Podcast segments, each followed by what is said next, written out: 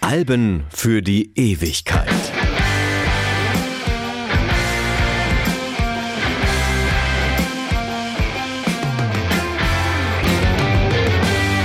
Hallo, ich bin Stefan Kleiber und auf dem Grabstein von Ian Curtis steht Love will tear us apart.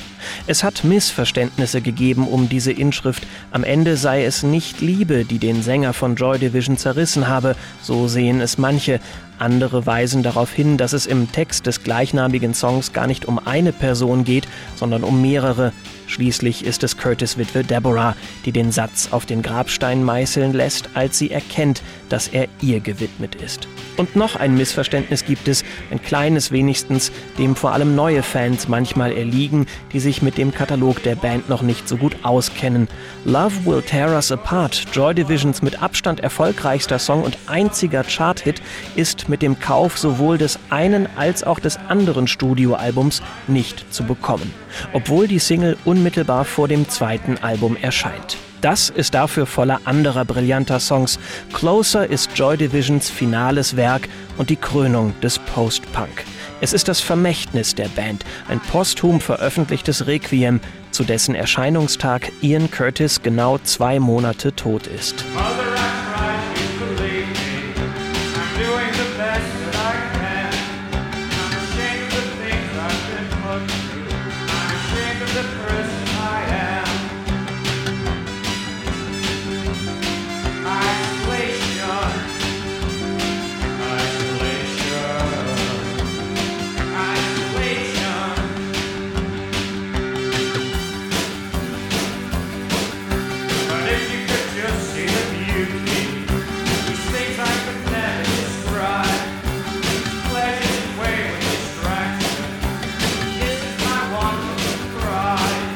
ist nicht leicht, sich Closer anzuhören, weil es mit dem Wissen um die Geschichte dahinter sehr bedrückend wirken kann.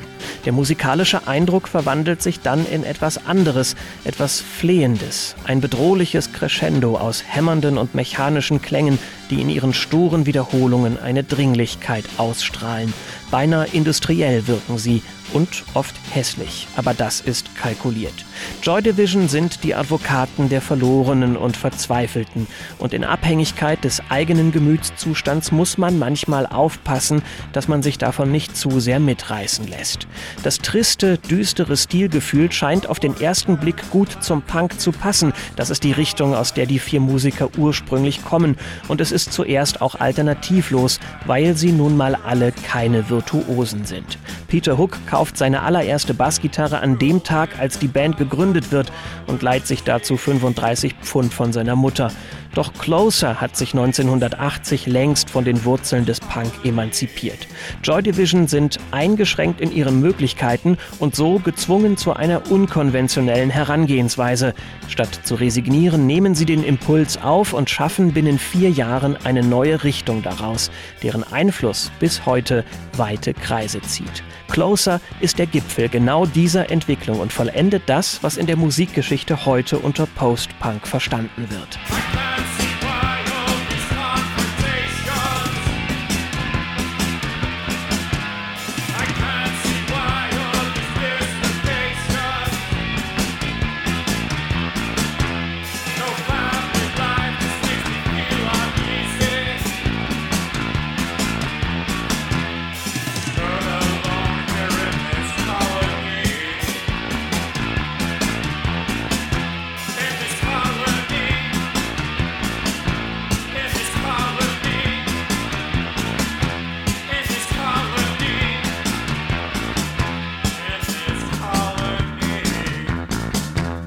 Schönheit sucht man in den Melodien und Harmonien also zunächst vergeblich. Man findet sie später in anderen Aspekten der Songs und man kann sie finden in den Texten, wenn es einem gelingt, in den Worten von Ian Curtis die Ästhetik zu sehen, mit denen er den dunklen Seiten der Seele Ausdruck verleiht. Es scheint in seinen eigenen kulturellen Einflüssen angelegt zu sein. Als Jugendlicher ist Curtis großer Verehrer von Jim Morrison, liest William S. Burroughs und J.G. Ballard. Mit seiner intellektuellen intellektuellen Art ist er in der Arbeiterstadt Macclesfield eher der Außenseiter. Sänger einer Band zu werden, heißt für ihn, der kleinbürgerlichen Existenz entfliehen zu können. Seine frühe Ehe mit Deborah Woodruff, beide sind bei der Trauung keine 20 Jahre alt, ihr kleines Haus, ihre gemeinsame Tochter Natalie. Zu Beginn scheint alles das der richtige Weg zu sein, vielleicht weil Curtis es nicht anders kennt. Doch als er begreift, dass Joy Division mehr ist als ein Nebenprojekt, kommt ihm sein Familienleben gewöhnlich vor. Noch dazu wirkt es seltsam entkoppelt vom anderen Teil seiner Realität, der vom Puls der Musikwelt bestimmt wird. Hinzu kommt seine immer schwerere Epilepsie. Er leidet unter den Anfällen, die er trotz starker Medikamente bekommt und die seine Depression verstärken. This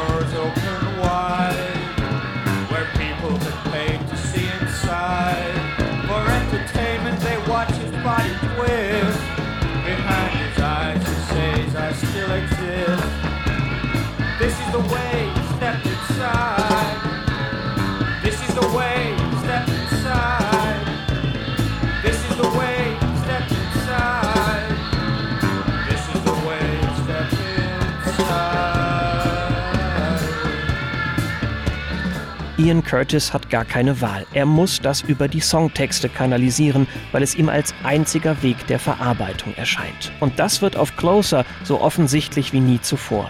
Beinahe jede Zeile ist im Rückblick ein Hilferuf. Und wenn man das weiß, ist es auch problemlos als solcher erkennbar. Die verbliebenen Bandmitglieder werden deshalb manchmal gefragt, wie es war, ob sie den Zustand ihres Frontmannes nicht sehen konnten oder wollten. Fakt ist, Curtis hat bereits einen Suizidversuch hinter sich, als er wenig später wieder auf die Bühne gedrängt wird, obwohl er eine Auszeit und psychologische Betreuung bräuchte. Fakt ist aber auch, er erzählt seinen Freunden das, was sie hören wollen, dass es ihm gut gehe. Und darin ist er ziemlich überzeugend. Gitarrist Bernard Sumner wird später am meisten dazu sagen, etwa, dass man sich mehr mit den Inhalten der Texte hätte beschäftigen sollen. Die Band tut es nicht, weil es ihr wie ein Eindringen in Curtis Privatsphäre erscheint. Das klingt nach einer Ausrede, denn die Songs sind ja veröffentlicht, das Seelenleben des Sängers liegt offen. Was stimmt ist, dass man mit den Worten in einen Abgrund schaut. Es ist derselbe, in den auch Ian Curtis geblickt haben muss.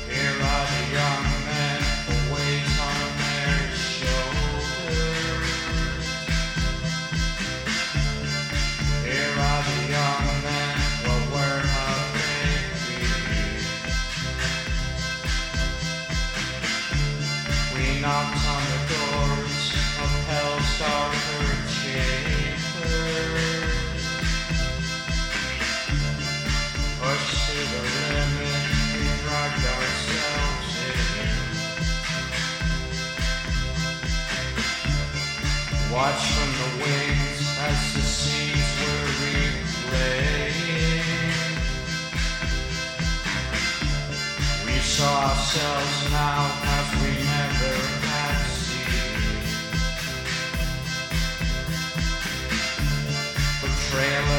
woman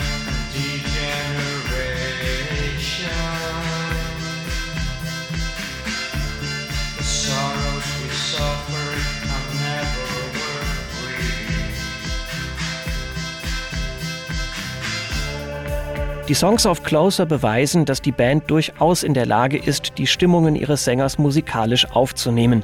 Sumner erklärt das mit der Art und Weise, wie er und seine Kollegen beim Proben vorgehen, dass sie vorher oft bewusst Smalltalk betreiben, damit die banalen Dinge alle gesagt sind, wenn die Band schließlich die Instrumente in die Hand nimmt. Es ist ihr Versuch, die Songs mit Bedeutung aufzuladen. Closer entsteht zwischen dem 18. und 30. März 1980 in den Britannia Row Studios in London. Die Songs, die Joy Division in diesen beiden Wochen dort aufnehmen, stammen aber aus zwei verschiedenen Phasen. Die erste ist noch eher von Gitarren geprägt und spielt sich etwa in der zweiten Jahreshälfte 1979 ab. Die Songs aus dieser Zeit sind bereits live erprobt, weil auf diversen Geeks getestet.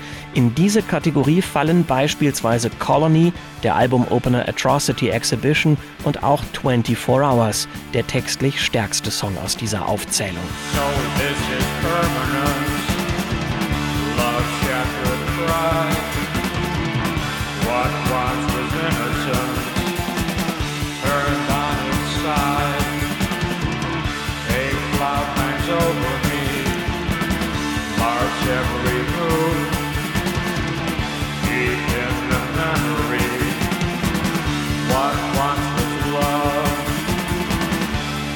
Im Frühjahr 1980 schließlich machen Joy Division stilistisch einen großen Schritt nach vorn.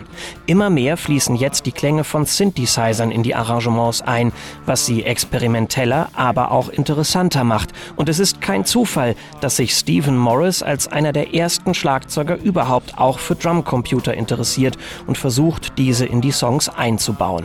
Die fertigen Kompositionen sind meist das Ergebnis von Jam-Sessions im Proberaum. In diese Phase fallen unter anderem Heart and Soul, Decades und The Eternal. Die Unterschiede zu den früheren Titeln sind zwar deutlich, wenn man es weiß, ansonsten muss man Closer aber auch für seine Einheitlichkeit bewundern.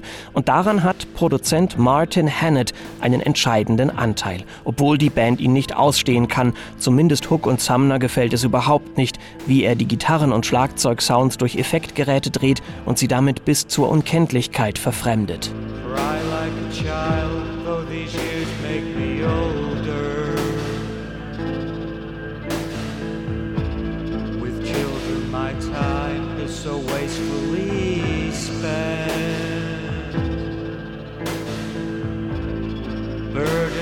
keep, though they're inner communion. Accept like a curse an unlucky. Deal. Played by the gate at the foot of the garden. My view stretches out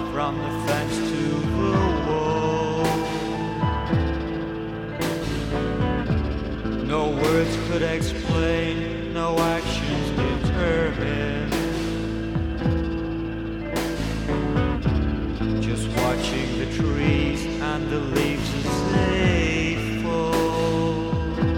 es ist diese Herangehensweise bei der Produktion, die den großen Bruch zwischen Joy Division auf der Bühne und Joy Division im Studio begründet. Auf ihren Konzerten wirken sie laut und aggressiv, ungeschliffen und ungestüm. Vor diesem Hintergrund erscheint es fast plausibel, dass Peter Hook einmal sagen wird, er habe Curtis Texte wegen der Lautstärke und ihrer qualitativ schlechten Ausrüstung oft gar nicht richtig verstanden, auch wenn das zugegeben nach einer weiteren Ausrede klingt.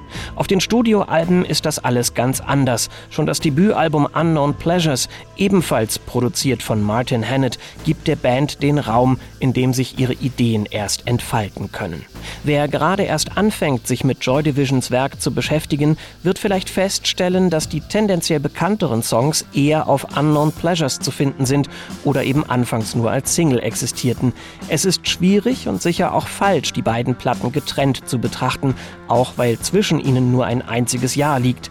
Am Ende aber ist Closer das Album mit der größeren Perfektion. Martin Hannett steht dabei eben auch vor der Herausforderung, die Songs aus den beiden Schaffensphasen zusammenzubringen, und es gelingt ihm.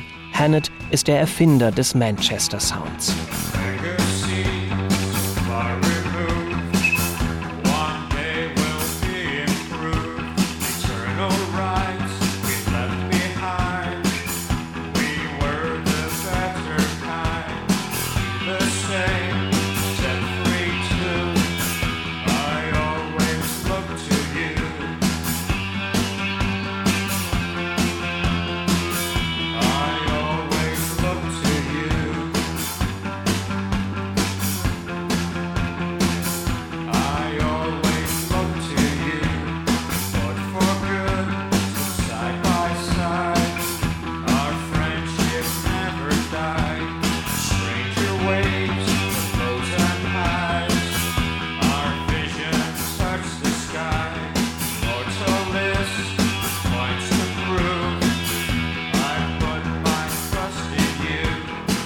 Unterdessen verliert Ian Curtis immer mehr die Kontrolle über sein Leben. Seine beiden Leben, wie er vielleicht sagen würde.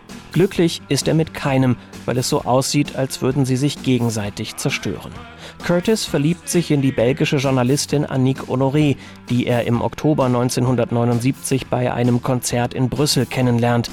Seine Frau Deborah kommt dahinter, er nicht davon los. Seine Epilepsie verstärkt den Eindruck des Kontrollverlusts. Es quält ihn, dass eigentlich er in der Ehe oft Eifersucht empfindet, nun aber auf der anderen Seite steht und scheinbar machtlos dagegen ist. Annick Honoré gehört zu seiner Realität als Musiker und Musiker muss er bleiben, weil es als Katalysator für seine Depression fungiert. Immer ist Curtis derjenige, der an den Erfolg von Joy Division glaubt, der in Zeiten, als es nicht gut läuft, den anderen Mut zuspricht.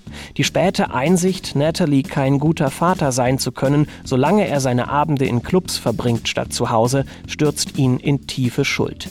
Andererseits ist es unerlässlich, um Geld zu verdienen, denn obwohl Joy Division von sich reden machen, sind sie weit entfernt davon, einen Hype auszulösen, anders als das etwa zehn Jahre später bei Nirvana der Fall sein wird. Der Vergleich liegt auch deshalb nahe, weil beide Frontmänner sich in ihrer selbstzerstörerischen Art sehr ähneln, nur dass bei Kurt Cobain der Hass in die Texte fließt, während es bei Ian Curtis unterm Strich vielleicht doch die Liebe ist, die ihn in die Verzweiflung führt, aus der er glaubt, sich nicht mehr retten zu können. Der Preis für das eine Leben scheint immer der Verlust des anderen. Es ist ein Konflikt, für den es aus seiner Sicht keine Lösung gibt.